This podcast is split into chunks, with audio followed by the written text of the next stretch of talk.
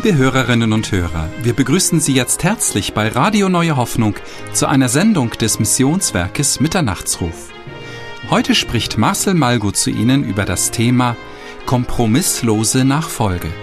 Doch vorher hören Sie die Schriftlesung sowie das Instrumentalstück Nimm mein Leben, Jesu dir, übergeb ich's für und für.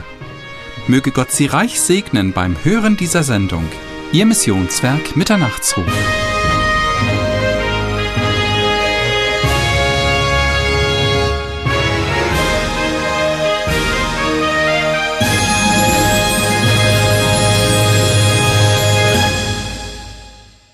Lass uns aufstehen und ich lese das Wort zu dem angekündigten Thema aus Matthäus Kapitel 16 ab Vers 24.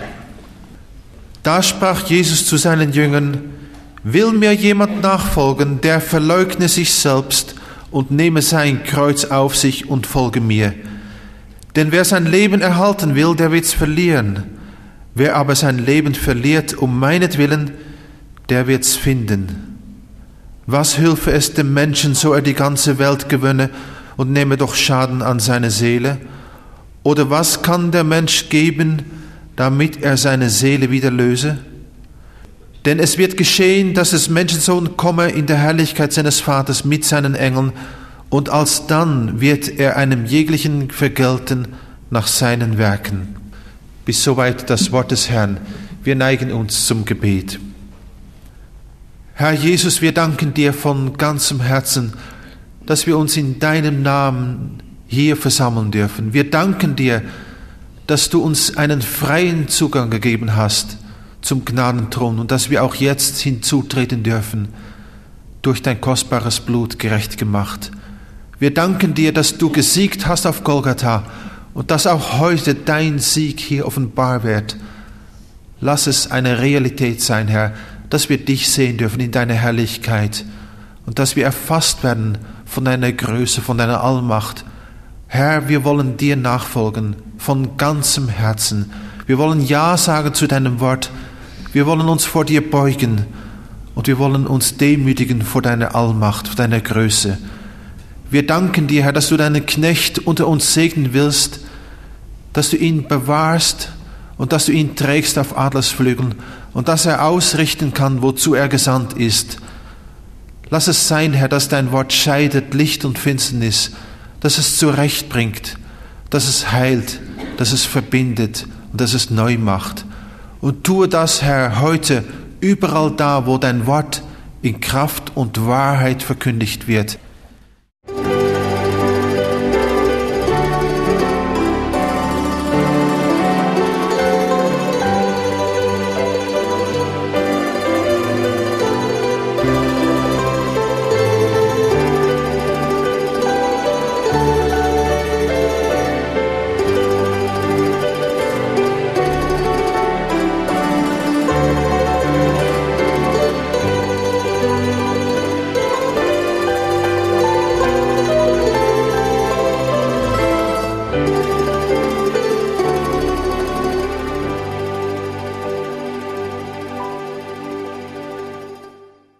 Möchte Sie alle herzlich begrüßen heute Morgen. Wir haben heute Morgen ein wichtiges Thema, es wurde bereits genannt, kompromisslose Nachfolge. Vielleicht ist es etwas verkehrt gesagt, vielleicht geht es mehr darum, was kompromisslose Nachfolge nicht ist. In unserem Glaubensleben gibt es vier Möglichkeiten, wie wir Jesus folgen können. Das müssen Sie jetzt gut in sich aufnehmen, denn darüber geht es heute Morgen. Vier Möglichkeiten. Wir können Jesus Christus folgen als Ich-Christen. Zweitens, wir können Jesus folgen als Ich- und Jesus-Christen. Drittens, wir können Jesus folgen als Jesus und Ich-Christen. Und viertens, wir können ihm folgen als Jesus allein Christen. Also erstens ich Christen, zweitens ich und Jesus Christen, drittens Jesus und ich Christen und viertens Jesus allein Christen. Und das letzte ist dann auch die wahre Nachfolge oder wie es unser Thema sagt, die kompromisslose Nachfolge. Jetzt will ich Ihnen vorweg Folgendes sagen. Wir werden bei den ersten zwei Arten von Nachfolge, nämlich bei der Nachfolge als Ich Christ oder bei der Nachfolge als Ich und Jesus Christ werden wir nicht lange verweilen. Das hat keinen Sinn. Weil das sind ja zwei Arten der Nachfolge, die wir eben nicht praktizieren sollen. Und deshalb ist es auch nicht nötig, dass man so lange darüber redet. Also ich möchte es kurz streifen, damit wir so einigermaßen ein Bild haben von dem, was es ist. Allerdings ist auch die dritte Art der Nachfolge, die ich genannt habe, nämlich Jesus und ich Nachfolge, ist auch nicht die richtige, wahre Art der Nachfolge, obwohl es nicht das Schlechteste ist. Das will ich nachher versuchen zu klären. Aber da diese Art von Nachfolge wahrscheinlich die meist vorkommende ist, werden wir uns auch mit ihr am längsten beschäftigen müssen heute Morgen. Am Schluss wollen wir dann noch die letzte, die vierte Art von Nachfolge kurz miteinander betrachten, nämlich die Jesus allein Nachfolge. Also was es bedeutet, wenn du ein Jesus allein Christ bist. Und da will ich auch ganz kurz etwas sagen. Wenn wir das tun, dann werden wir uns nicht mit der Frage befassen, was das ist. Wissen Sie warum? Die zwei Worte Jesus allein sagen das ja bereits. Ja, wenn ich sage Jesus allein, dann, dann sagt das doch schon alles aus, was es bedeutet, so eine Nachfolge zu leben. Wenn ich rede über Jesus allein Christen, dann ist damit alles gesagt. Das sind solche, die wirklich nur noch eine Person in ihrem Leben haben als Zentrum und ihm den ersten Platz gegeben haben. Und das ist Jesus. Also damit ist alles gesagt. Aber ich möchte doch kurz darauf eingehen dann als vierter Punkt. Und zwar mehr, was die Auswirkung ist, wenn wir die Jesus allein Nachfolge praktizieren. Das ist nämlich etwas ganz Wunderbares. Und ich möchte Ihnen das versuchen zu zeigen. So, das ganz kurz als Einleitung. Jetzt möchte ich zum ersten Punkt kommen und den werden wir schnell hinter uns haben, nämlich das Ich Christentum. Das ist eigentlich gar keine Nachfolge.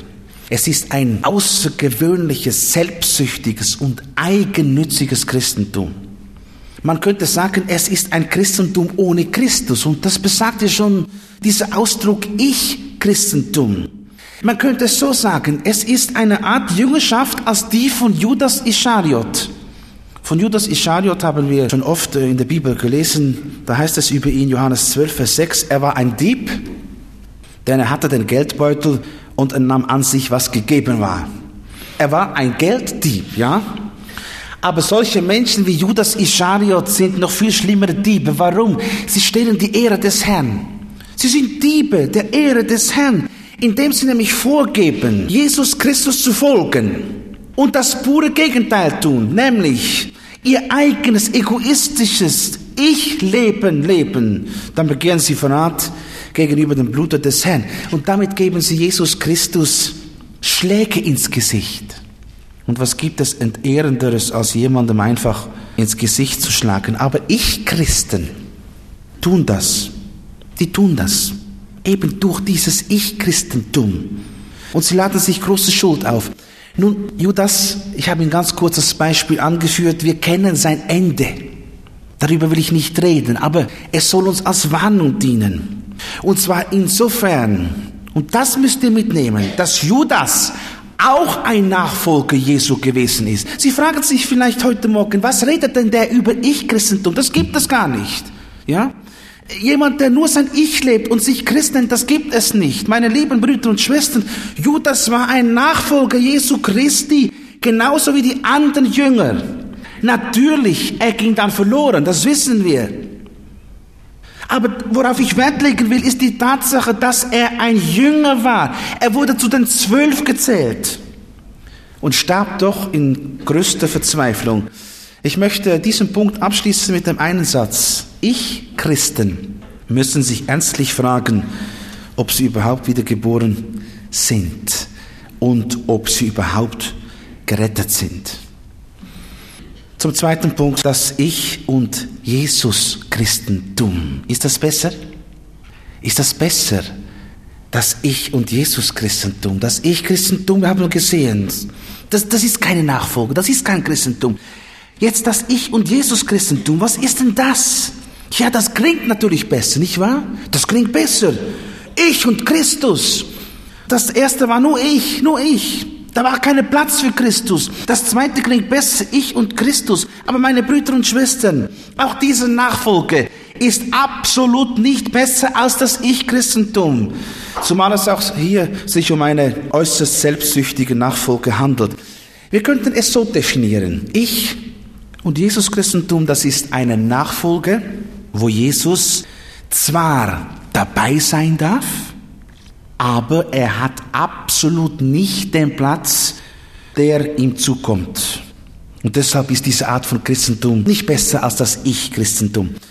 Bei Ich und Jesus Christen handelt es sich um diese, die, so wie Paulus es sagt, immer aus sind auf neue Lehren und nie zur Erkenntnis der Wahrheit kommen. 2. Timotheus 3, Vers 7. Bei Ich und Jesus Christen handelt es sich um solche, die eine Nachfolge, wenn man das überhaupt Nachfolge nennen kann, die eine Nachfolge einzig und allein von ihrem Ich abhängig machen. Jetzt will ich Ihnen dazu ein biblisches Beispiel geben. Die Geschichte vom reichen Jüngling ist bekannt. Jetzt bitte, jetzt hört einmal ganz genau seine Frage, mit der er zu Jesus kommt. Matthäus 19, Vers 16. Die Frage, er kommt jetzt zu Jesus, ja? Da heißt es Matthäus 19, Vers 16. Und siehe, einer trat zu ihm und fragte, Meister, was soll ich Gutes tun, damit ich das ewige Leben habe? Das ist typisch für ich und Jesus Christen. Er sagt, ich will in den Himmel kommen, jawohl. Aber was muss ich dafür tun? Was muss ich dafür geben? Er dreht die Sache um. Er will zwar in den Himmel kommen, aber er geht dabei von seinem eigenen Ich aus. Wir kommen nicht in den Himmel, weil wir uns dazu entschlossen haben. Wir kommen in den Himmel, weil Jesus Christus das für uns bewirkt hat. Wir kommen in den Himmel, weil Gott uns erretten will. Und dieser reiche Jüngling hier, er will in den Himmel kommen, aber es geht von seinem Ich aus. Was muss ich dafür tun? Und wie wir dann in den folgenden Versen von Matthäus 19 sehen, hatte der, dieser Mann bereits selbst schon bestimmt, was er dafür tun wollte. Er hatte genau festgelegt, was er tun wollte, um in den Himmel zu kommen. Bis zu einem bestimmten Grad war er bereit, einen Preis zu zahlen. Auf seine Frage an Jesus, Meister, was soll ich Gutes tun, damit ich das ewige Leben habe, entstand folgendes kurzes Gespräch zwischen ihm und Jesus. Matthäus 19, da heißt es dann 1b. Und er, Jesus, sprach zu ihm, was fragst du mich nach dem, was gut ist? Gut ist nur einer. Willst du aber zum Leben eingehen, so halte die Gebote. Da fragte er ihn, welche? Jesus sprach, du sollst nicht töten, du sollst nicht Ehe brechen, du sollst nicht stehlen, du sollst nicht falsch Zeugnis geben, Ehre Vater und Mutter und du sollst deinen Nächsten lieben wie dich selbst. Und nun kommt etwas Merkwürdiges. Wir müssen ein bisschen zwischen den Zeilen lesen. Der reiche Jüngling gibt ihm eine Antwort. In Vers 20 von Matthäus 19 und sagt, das habe ich alles gehalten was fehlt mir noch? Hören Sie? Was offenbarte der Jüngling mit dieser Antwort? Das habe ich alles gehalten. Was fehlt mir noch? Vielleicht, dass ich das jetzt falsch einschätze, aber ich will Ihnen doch einmal meine Gedanken weitergeben. Ich denke, dass er wusste, dass der Preis nicht bezahlt war, um den Himmel zu kommen. Ich meine, mit dem Halten der Gesetze. Er wusste das. Damit war der Preis nicht bezahlt. Aber trotz dieses Wissens war er nicht bereit, mehr dafür einzusetzen. Bitte, Vers 21, Jesus antwortete ihm, willst du vollkommen sein? So gehe hin, verkaufe, was du hast, gib's den Armen, so wirst du einen Schatz im Himmel haben und komm und folge mir nach. Und was antwortete der reiche Jüngling darauf? Was antwortete er? Wisst ihr, was er antwortete? Nichts, nichts. Es heißt, Vers 22, als der Jüngling das Wort hörte, ging er betrübt davon, denn er hatte viele Güter. Es gibt ein Sprichwort, ich weiß nicht, ob Sie das kennen. Das geht zwar nicht immer auf, das kann man nicht einfach immer für bare Münzen nehmen, aber das Sprichwort lautet, wer schweigt, stimmt zu. Haben Sie schon gehört? In diesem Falle traf dieses Sprichwort den Nagel auf den Kopf, denn indem der reiche Jüngling schweigend und wahrscheinlich gebeugten Hauptes den Herrn verließ, gab er zu erkennen, der Herr hat Recht. Er gab also zu, dass er ein Ich- und Christusmensch war. Einer, der in den Himmel kommen wollte, der dem Herrn folgen wollte, aber bei dem alles von seinem Ich ausging. Ich bestimme, ja? Ich lege fest. Ich mache ab, was ich dafür übrig habe und was nicht. Meine Brüder und Schwestern, Wie viele solche Nachfolger gibt es heute in der Gemeinde Jesu? Und sie vegetieren traurig dahin. Warum? Weil sie keine wirkliche, echte, geistliche Identität mehr haben. Warum? Sie gehören nicht zur Welt. Mitnichten, sie gehören nicht zur Welt, aber sie gehören auch nicht ganz zu Christus. Das sind die Ich und Jesus Christen. Wie beurteilt Jesus sie? Für ihn gibt es natürlich keine Kompromisse. Absolut nicht. Im Gegenteil. Offenbarung 3, Vers 15. Da sagt der Herr, ich kenne deine Werke, dass du weder kalt noch warm bist. Ach, dass du kalt oder warm wärst. Hier wird so eine Gruppe von Christen angesprochen. Ich und Jesus Christen. Du bist weder kalt noch warm. Ach, dass du kalt oder warm wärst. Also der Herr sagt hier, ein solcher Zustand ist für mich schlimmer, als wenn einer überhaupt noch nicht bekehrt ist. Meine Brüder und Schwestern, ist dies nicht eine ernste Warnung an uns? Dabei möchte ich es belassen, um zum nächsten Punkt gehen. Und jetzt wird es schon besser. Es wird schon viel besser. Die dritte Art von Nachfolge. Und hier werden wir doch einiges mehr sagen müssen. Jesus und ich. Also, was hatten wir? Ich. Ich. Das ist nichts. Dann hatten wir ich und Jesus. Das ist auch nichts. Und jetzt Jesus und ich. Und das klingt viel besser. Und das ist auch viel, viel besser. Und ich hoffe, dass viele heute hier sitzen, die das wenigstens von sich sagen können. Denn dann ist es nur noch ein kleiner Schritt zum Jesus allein Christentum. Verstehen Sie? Ich will uns alle heute Morgen an der Hand nehmen und uns führen zu diesem besten, kompromisslosen Christentum, zu dieser kompromisslosen Nachfolge, nämlich die Jesus allein Nachfolge. Also, wenn hier Jesus und ich Christen sitzen, dann ist das nicht das Schlechteste, aber das Beste auch noch nicht. Also, was sind das für Menschen? Jesus und ich Christen, das sind solche, die Jesus Christus tatsächlich von ganzem Herzen lieb haben und die bereit sind, mit ihm durch dick und dünn zu gehen. Das wollen wir Jesus und ich Christen in keinem Fall streitig machen. Nein, die wollen das. Die sind dazu bereit. Die haben gewählt, um Christus zu folgen. Die haben gewählt, dem Lamm zu folgen, wo es hingeht. Das muss man einfach sagen. Aber, und nun kommt eben dieses Aber. Jesus und ich Christen haben zwei Eigenschaften, vielleicht auch mehr. Ich nenne jetzt heute zwei, die sie wie ein Markenzeichen herumtragen und die sie eben zu Jesus und ich Christen macht. Ihr erstes Markenzeichen zwischen Anführungszeichen ist in wenigen Worten erklärt, nämlich Jesus und ich Christen haben trotz aller ernst gemeinten Nachfolge immer noch ein Hintertürchen, durch das ihr Ich entfliehen kann, wenn es brenzlig wird. Deshalb heißen sie Jesus und ich Christen. Sie folgen dem Herrn. Und zwar von ganzem Herzen. Aber in dem Moment, wo es ihrem Ich zu heiß wird, und das geschieht ja oft, da geben sie ihrem Ich die Gelegenheit zu entfliehen. Sie verschwinden einfach von der Bühne. Man könnte gewissermaßen sagen, dass Petrus bei seiner Verleugnung des Herrn so ein Jesus und ich Christ gewesen war. Warum? Weil Petrus, als er Jesus verleugnete, dies nicht tat, weil er ihn nicht liebte oder weil er ihn vielleicht wenig liebte. Das, das wäre ganz falsch, um das zu sagen. Mitnichten. Petrus liebte Jesus von ganzem Herzen. Das kann man wirklich bestätigen, wenn man das Leben des Petrus studiert. Auch im Zeitpunkt, wo er Jesus verleugnete, er liebte Jesus von ganzem Herzen. Ja, warum verleugnete er dann seinen Herrn, den er doch so liebte? Ganz einfach. Das ist der Jesus und ich Christ. Weil er sich selber retten wollte. Das heißt sein Ich. Er liebte Jesus, aber als es für sein eigenes Ich zu heiß wurde, das heißt, als der Moment kam, dass er sein eigenes Ich verleugnen sollte und sich zu Jesus bekennen, da versagte er. Und die Geschichte ist bekannt, das lese ich heute nicht alles. Da hat er seinem Ich das Türchen geöffnet, nämlich diese dreimalige Verleugnung, wodurch er entfliehen konnte. Er verschwand von der Bühne, hat sich nicht bekannt zu Jesus. In dieser Art gibt es heute viele Jesus und ich Christen. Die sind vielleicht hier und, und auch ich selbst. Wir müssen uns alle die Frage stellen. Sind wir solche Christen? Tragen wir dieses Markenzeichen mit uns? Wenn es brenzlig wird, ade, bin ich mehr da.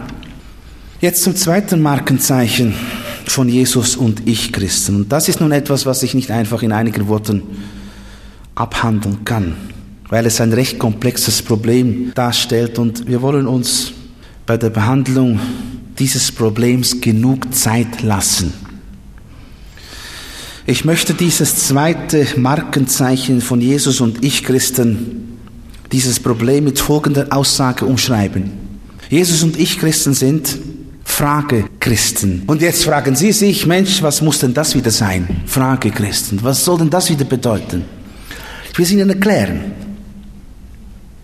Ich meine damit nichts anderes, als dass Jesus und ich Christen Menschen sind, die nie aus ihren Fragen herauskommen.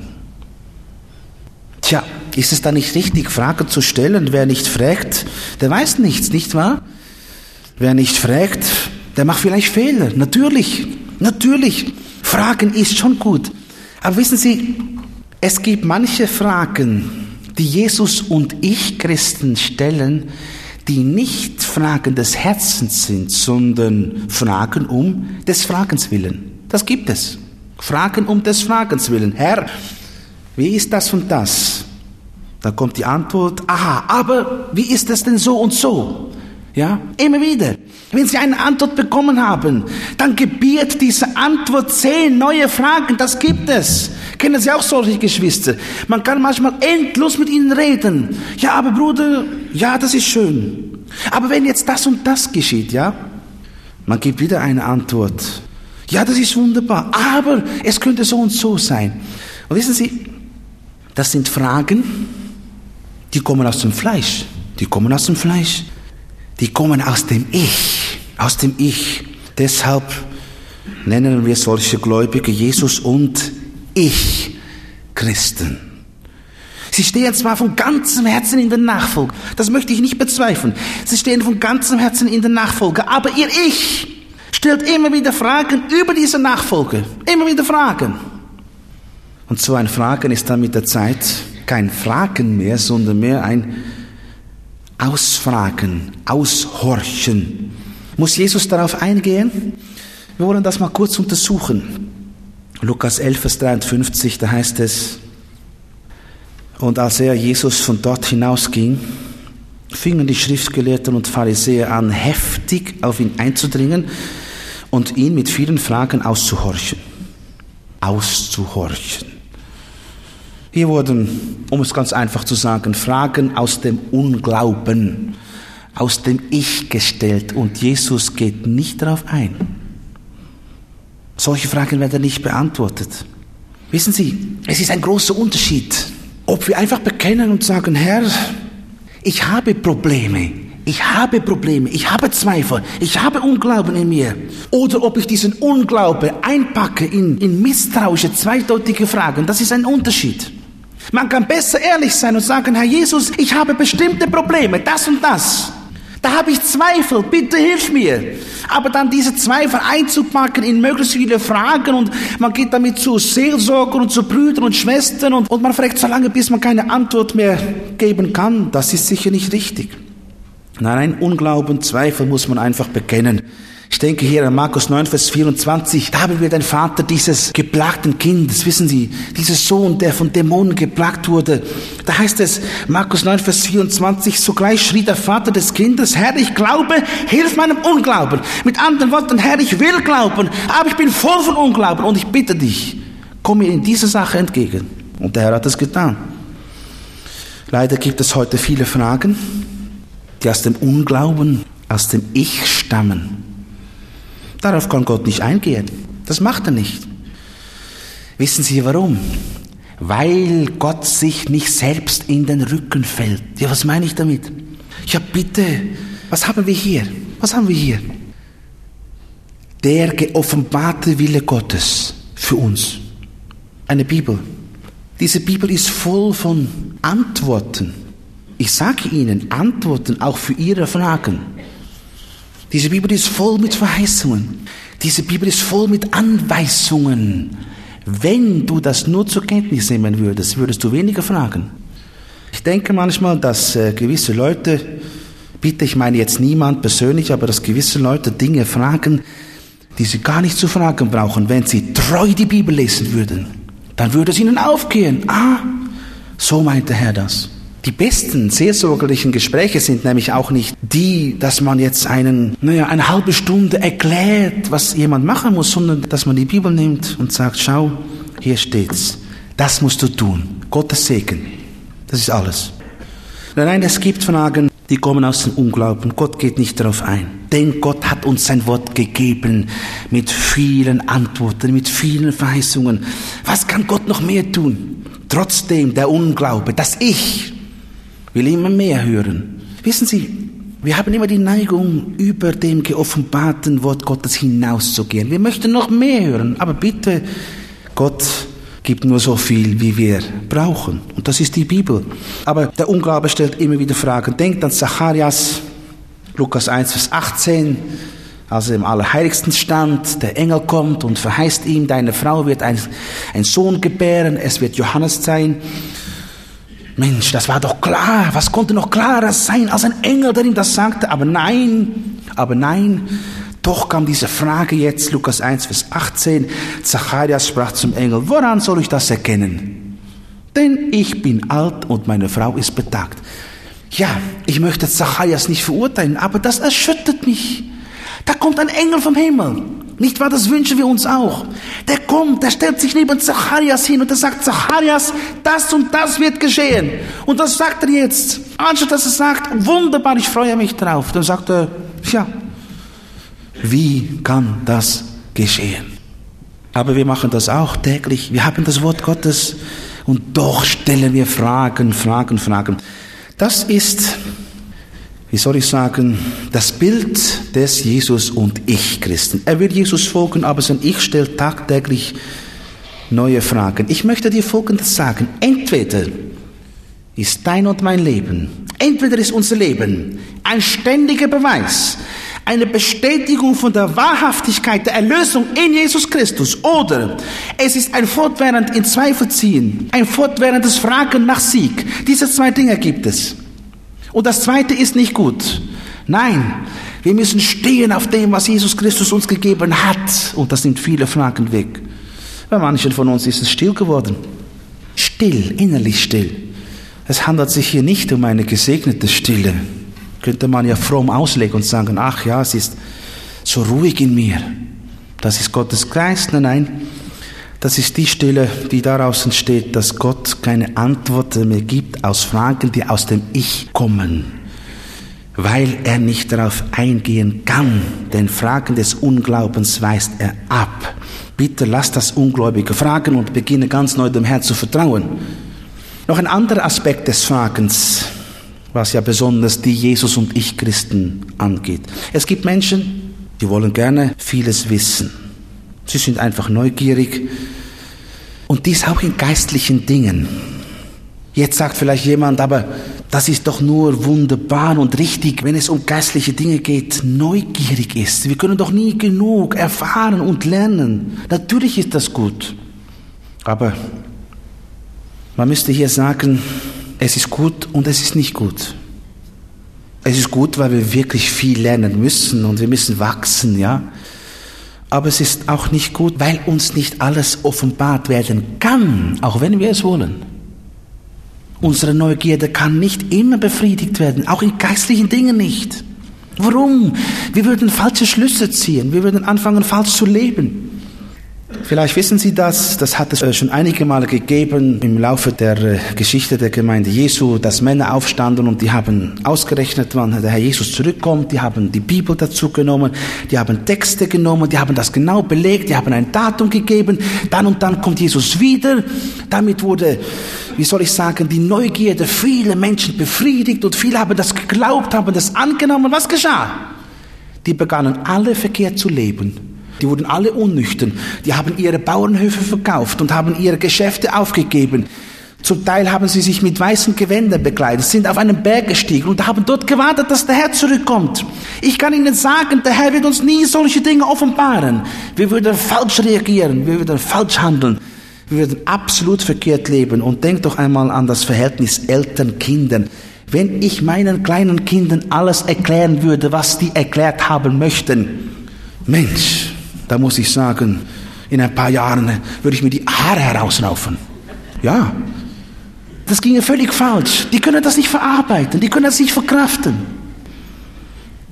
Wenn Gott tatsächlich immer auf alles antworten würde, würden wir falsche Schlüsse daraus ziehen. Darf ich es Ihnen biblisch belegen? Johannes 21, ein sehr wunderbares Kapitel. Da ist Jesus Christus im persönlichen Gespräch mit Petrus. Sie sind zusammen am Reden. Es geht ihm jetzt nicht um das Gespräch. Plötzlich kommt ein Dritter. Wer? Johannes. Tja, Petrus sieht diesen Johannes und dann unterbricht Petrus das Gespräch mit Jesus eben, weil dieser Johannes kommt und sagt, Herr, was wird mit diesem?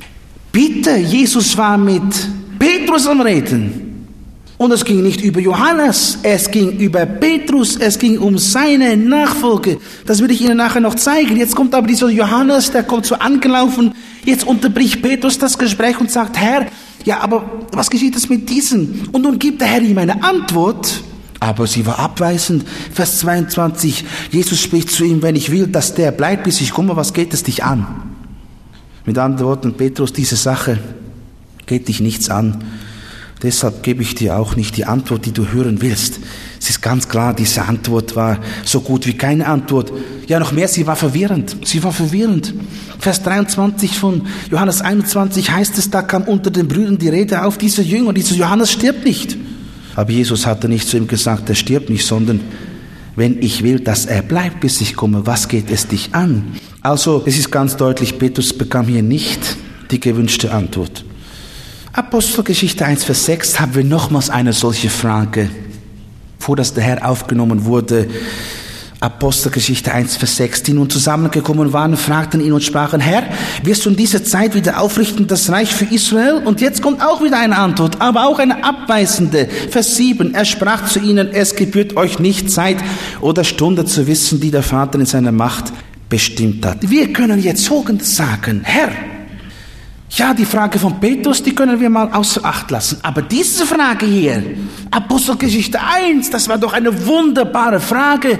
Warum hast du das deinen Jüngern nicht erklärt? Tja, es war schon eine wunderbare Frage, aber sie hätten es nicht verstanden. Der Herr konnte ihnen das nicht offenbaren. Jesaja 55, 8 und 9, meine Gedanken sind nicht eure Gedanken, meine Wege sind nicht eure Wege. Mit anderen Worten, Gott sagt, mit euren Gedanken, mit eurem Verständnis seid ihr nicht in der Lage zu erfassen, wie ich etwas denke und sehe und verstehe. Deshalb sagte der Herr auch einmal zu Petrus in einer anderen Situation, was ich jetzt tue, verstehst du nicht. Jetzt nicht.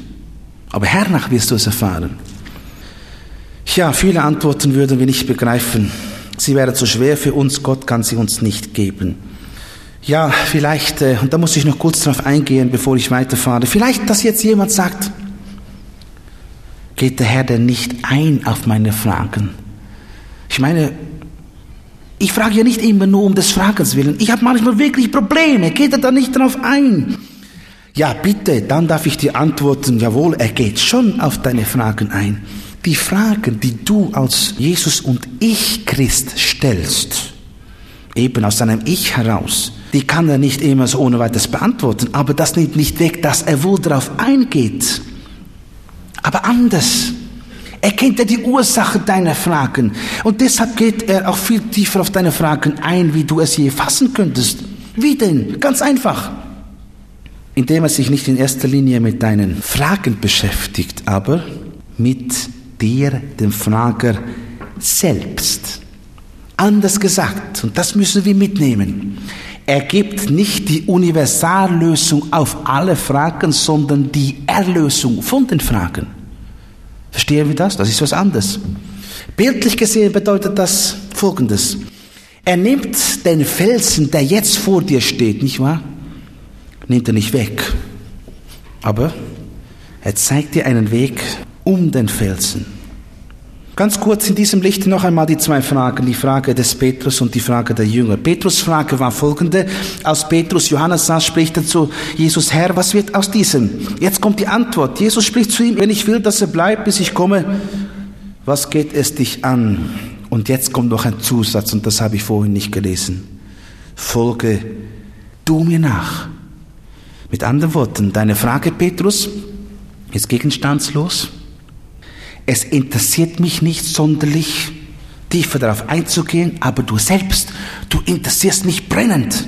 Und genauso ist es auch bei der Frage der Jünger in Apostelgeschichte 1. Ihre Frage war, die nun zusammengekommen waren, fragten ihn und sprachen, Herr, wirst du in dieser Zeit wieder aufrichten das Reich für Israel? Jetzt die Antwort. Und jetzt lese ich die ganze Antwort. Ich habe vorhin nämlich auch einen Teil nicht gelesen. Jetzt die ganze Antwort. Apostelgeschichte 1, 7 und 8. Er sprach aber zu ihnen, es gebührt euch nicht Zeit oder Stunde zu wissen, die der Vater in seiner Macht bestimmt hat. Aber ihr werdet die Kraft des Heiligen Geistes empfangen, der auf euch kommt, und werdet meine Zeugen sein in Jerusalem, in ganz Judäa und Samaria und bis ans Ende der Erde. Mit anderen Worten, diese Frage beantworten, das kann ich nicht. Aber ich will euch eine andere, äußerst wichtige Sache mitteilen, nämlich etwas, was euch selbst angeht, was euch betrifft. Und was war das? Was war das bei Petrus? Was war in der Antwort des Herrn enthalten, die er dem Petrus gab? Es war ja nicht einfach so, dass er einfach irgendwas sagte. Nein, etwas ganz Konkretes sagte er. Sowohl Petrus als den Jüngern mit ihren Fragen. Er ging nicht ein auf ihre Fragen, er gab nicht die Antwort, die sie hören wollten, aber in seiner Antwort beschäftigte er sich mit ihnen selbst, mit ihrer Nachfolge. Zu Petrus sagte er, folge du mir nach. Und zu den Jüngern auf den Ölberg sagte er, ihr werdet meine Zeugen sein, meine Brüder und Schwestern. Ist das nicht wichtiger als Antworten auf hundert Fragen? Das müsst ihr jetzt einfach euch in das Herz schreiben lassen. Ist das nicht wichtiger als Antworten auf hundert Fragen? Was hier diese Jünger erlebten, was Petrus erlebte. Jesus ist nicht eingegangen auf das, was sie hören wollten, aber auf sie selbst, ja noch mehr auf ihre Nachfolge, ihre persönliche Nachfolge. Wissen Sie, wenn wir einmal vor Jesus Christus stehen, dann werden wir absolut nie mit ihm diskutieren können über alle Fragen, die wir hier auf Erden hatten und auf die er uns keine Antwort gegeben hat. Im Gegenteil, Johannes 16, Vers 23, an dem Tage werdet ihr mich nichts fragen. Aber wissen Sie, über was geredet wird vor dem Throne Gottes? Wissen Sie das? Da gibt es nämlich eine Sache, die besprochen wird. In dem Moment, wo wir als Christen vor dem Throne Jesu stehen, da wird eine Sache besprochen. Wissen Sie welche? Die Frage der Nachfolge. Die Frage der Nachfolge. Über das wird geredet vor dem Thron Christi. Paulus sagt, 2. Korinther 5, Vers 10, wir alle müssen offenbar werden vor dem Richtstuhl Christi, damit jeder seinen Lohn empfange für das, was er getan hat bei Lebzeiten, es sei gut oder böse. Das ist der Preisrichterstuhl, das nennen wir so. Das ist das Thema, das behandelt wird. Aber nicht vielerlei Fragen, auf die wir bis zu dem Punkt keine Antwort bekommen haben. Jesus ging nicht ein auf die Frage des Petrus, er ging nicht ein auf die Frage der Jünger, aber er ging ein auf sie selbst, auf ihre Nachfolge. Das war ihm wichtiger. Und im Himmel wird es genau einmal so sein. Die Nachfolge wird dann erörtert. Das beweist doch, wie lieb er uns hat, wenn wir das so jetzt zur Kenntnis nehmen dürfen. Das beweist doch, dass Jesus uns immer wieder zum wichtigsten Punkt bringen will, zu der Nachfolge. Hast du unbeantwortete Fragen? Lass sie liegen. Jesus Christus beschäftigt sich lieber mit dir und deiner Nachfolge. Ich frage dich deshalb, dir, der du aufgrund deiner vielen Fragen immer noch ein Jesus und ich Christ bist, nicht wahr? Dein Ich stellt immer noch Fragen. Ich frage dich, willst du nicht von einem Jesus und ich Christentum zu einem Jesus allein Christentum wechseln? Du stehst sehr nah davor, sehr nah davor. Wenn ja, dann höre jetzt noch, was es bedeutet und ganz besonders, was es in deinem Leben bewirkt, ein Jesus allein Christ zu sein. Jesus allein. Was das ist, das will ich nicht mehr erörtern. Ich habe am Anfang gesagt, die zwei Worte Jesus allein sagen genug aus. Was bedeutet es aber, Wenn über deinem Leben mit großen Buchstaben geschrieben steht, Jesus allein, das Ich ist weg. Ich und Jesus, das existiert auch nicht mehr. Jesus und ich, das hast du auch abgelegt. Da heißt es nur noch Jesus. Jesus allein. Was bedeutet das? Bedeutet das jetzt, dass du völlig ausgeschaltet bist? Dein Wille ist ausgeschaltet. Du bist eine Marionette? Nein, natürlich nicht. Natürlich nicht. Ein Beispiel, 1. Petrus 2, Vers 5. Und auch ihr als lebendige Steine erbaut euch zum geistlichen Hause und zur heiligen Priesterschaft zu opfern, geistliche Opfer, die Gott wohlgefällig sind durch Jesus Christus. Mit anderen Worten, Gott will uns gebrauchen. Gott will mit uns bauen. Gott will uns einsetzen. Gott will etwas durch uns bewirken. Allerdings braucht er dazu unsere bedingungslose Hingabe an ihn. Eben er braucht Jesus allein Christen. Dann fängt das Leben an. Und jetzt möchte ich versuchen, das zu verdeutlichen, was das jetzt ganz praktisch bedeutet. Wir haben noch einige Minuten Zeit. In Johannes 15, Vers 5 sagt Jesus, ich bin der Weinstock, ihr seid die Reben. Wer in mir bleibt und ich in ihm, der bringt viel Frucht, denn ohne mich könnt ihr nichts tun. Das ist ein bekanntes Wort. Wir wissen das alle, wir bejahen das alle, wir kennen es, obwohl wir es in der Praxis nicht immer wahrhaben wollen. Aber es ist so. Ohne Jesus können wir nichts tun. Ohne Jesus sind wir nichts und noch einmal nichts. Und ich will Ihnen das jetzt zeigen anhand dieser Null. Also das sollte eine Null darstellen. Ich bin kein begabter Zeichner, aber das ist eine Null, ja? Ohne mich könnt ihr nichts tun, sagt Jesus. Ohne Jesus sind wir eine Null, nichts. Und wie dick sich so eine Null auch aufbläht und aufbläst, sie bleibt immer eine Null. Übrigens, eine Null ist auch ein Bild eben unseres Ichs, ja, unseres Ichs, das ich immer aufblähen will und aufblähen will. Aber wie schon gesagt, eine Null bleibt eine Null. Jetzt kommt Jesus Christus in unser Leben. Was will er sein? Nummer eins, ja. Den ersten Platz will er einnehmen. Er möchte Nummer eins sein. Er möchte das Zentrum sein in unserem Leben. Und nun haben wir als Null haben wir zwei Möglichkeiten. Welche? Jetzt zeige ich Ihnen erst die schlechte. Wir können uns vor die Eins hinstellen. Was geschieht dann? Sehen Sie es? Was haben wir? Nichts. Nichts. Vor dem Eins steht eine dicke Null. Nichts. Das ist das Ich-Christentum. Das ist das Ich- und Jesus-Christentum. Geschieht nichts. Jesus wird aus dem Zentrum geschoben. Er hat keinerlei Funktionen. 01, was bedeutet das schon? Wir sind also damit nichts anderes als Ich-Christen. Wir können aber was anderes tun. Was? Wir drehen die Sache jetzt um, ja? 01, jetzt drehen wir um. Und wir stellen uns jetzt hinter das Eins. Was haben wir? Zehn. Zehn. Es ist ein Wert entstanden, ein Zahlenwert. Plötzlich ist ein Zahlenwert entstanden. Wie ist er entstanden? Dadurch, dass wir Jesus Christus die Eins den richtigen Platz gegeben haben und uns hinter ihm gestellt haben. Plötzlich war aus dieser Null und diesem Eins war Zehn. Ein Wert. Wohl verstanden, dies geschieht nur dann, wenn wir uns entschließen, ein Jesus allein Christ zu werden. Also Jesus und die Null hinter ihm. Dann wird wahr, was Kolosser 3, Vers 3 sagt, denn ihr seid gestorben und euer Leben ist verborgen mit Christus in Gott. Das wird hier so wunderbar gezeigt. Euer Leben ist verborgen mit Christus in Gott. Die Null ist hinter Jesus, nicht mehr sichtbar. Ich frage uns, ob wir das wollen, ob wir uns als Null hinter die Einstellen wollen. Dann bekommt unser Leben einen Wert.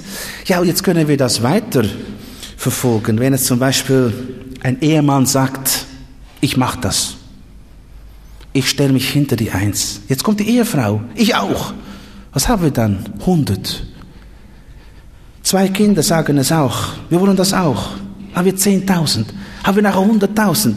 Das ist einfach ein Bild, um zu zeigen, was für ein Bollwerk von geistlicher Kraft entsteht in einem Haus, in einer Familie, wo jedes Glied sagt, ich will ein Leben leben nur für Jesus allein. Ein Jesus allein Christentum.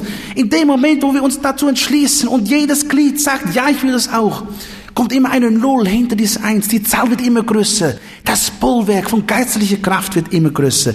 Und das wollte ich Ihnen zeigen mit dieser Null und diesem Eins. Das geschieht nämlich in unserem geistlichen Leben. Aber ich möchte noch einmal betonen, sitzen ja hier auch viele Alleinstehende. Sollte ich jetzt nicht irgendwie bedrücken, dass das bei dir nicht geschehen kann, ja, diese Null, die immer da hinzukommen. Nein, es geht mir um Folgendes, dass auch du und jeder, der hier sitzt, von einer Null, von einem Nichts zu einem reich gesegneten Leben werden kannst, wenn du Jesus Christus den ersten Platz gibst. Ein Jesus allein Christ wirst. Willst du das? Ich hoffe, dass wir heute Morgen diese Botschaft verstanden haben. Ich möchte kurz zusammenfassen. Ich, Christen, müssen sich fragen, ob sie bekehrt sind und sich heute bekehren, wenn das nicht der Fall ist. Ich und Jesus Christen Sie sind nicht viel besser dran. Die sollten sich auch ernstlich fragen, wie es mit ihnen steht. Jesus und ich Christen, die also bezeugen können, jawohl, das habe ich ja gewählt vor Jahren schon, ich möchte Jesus folgen, die stehen ganz nah vor diesem letzten, vor diesem besten Nachfolger, nämlich Jesus allein Christen. Und die fordere ich auf, heute den Schritt zu tun und zu sagen, Herr, ich werde jetzt einfach in deinem Namen, in Jesu Namen, all mein Fragen und mein Zweifeln und alles, was mich so bewegt, will ich jetzt einfach ablegen und ich erwähle den Weg, dir dem Lamm zu folgen, wo du auch hingehst. Und dann bist du ein Jesus allein Christ und dann wirst du sehen, wie der Herr dich reich, reich segnet. Du eine Null, er die Eins, zusammen die Zehn. Das ist fruchtbares Leben was in der Ewigkeit durch dieses Feuer der Prüfung nicht verbrennen wird. 1. Korinther 3 können Sie zu Hause lesen. Möge es so sein, dass wir, wenn wir einmal vor Jesus stehen und dass dann, wenn dann das Gespräch stattfindet über die Nachfolge, dass der Herr sagen kann, ei, du fromm und getreuer Knecht, über weniges bist du treu gewesen, über vieles will ich dich setzen. Amen. Wir wollen beten. Herr Jesus Christus, wir wollen dich bitten, dass du heute Morgen dieses Wort in unserem Herzen lebendig machst und dass wir alle verstehen, wo du uns persönlich treffen willst. Es gibt ja verschiedene Möglichkeiten. Hier sitzen vielleicht tatsächlich ich Christen oder ich und Jesus Christen. Bitte komme mit ihnen zum Ziel. Aber hier sitzen vielleicht auch eine ganze Reihe Jesus und ich Christen bitte, Herr, dass Sie heute sagen, so, jetzt ist fertig. Mit all diesen Fragen und diesen Zweifeln und diesen Einwänden. Jetzt erwähle ich, Jesus zu folgen, wo er hingeht. Jesus allein. Bitte, schaff das jetzt in unserer Mitte, tief im Herzen. Viele Menschen, die hier sitzen, du kannst es bewirken, dass sie jetzt einfach tief in ihrem Herzen diese Entscheidung neu treffen. Wir danken dir dafür und preisen deinen Namen, Herr. Amen. Sie hörten soeben eine Botschaft von Marcel Malgo mit dem Thema Kompromisslose Nachfolge. Und wir hoffen, dass es Sie innerlich angesprochen hat. Falls Sie noch Fragen haben oder sich seelsorgerlich helfen lassen wollen, möchten wir Sie von ganzem Herzen ermutigen, doch Kontakt mit uns aufzunehmen. Direkt im Anschluss an diese Sendung haben wir noch wichtige und interessante Informationen für Sie betreffend Verlagsinfos, Veranstaltungen des Missionswerkes Mitternachtsruf, vielleicht ganz in Ihrer Nähe. Kontakt bzw. Bestellmöglichkeiten, wie zum Beispiel die eben gehörte Botschaft auf CD, ein gutes Buch oder anderes mehr. Deshalb bleiben Sie dran.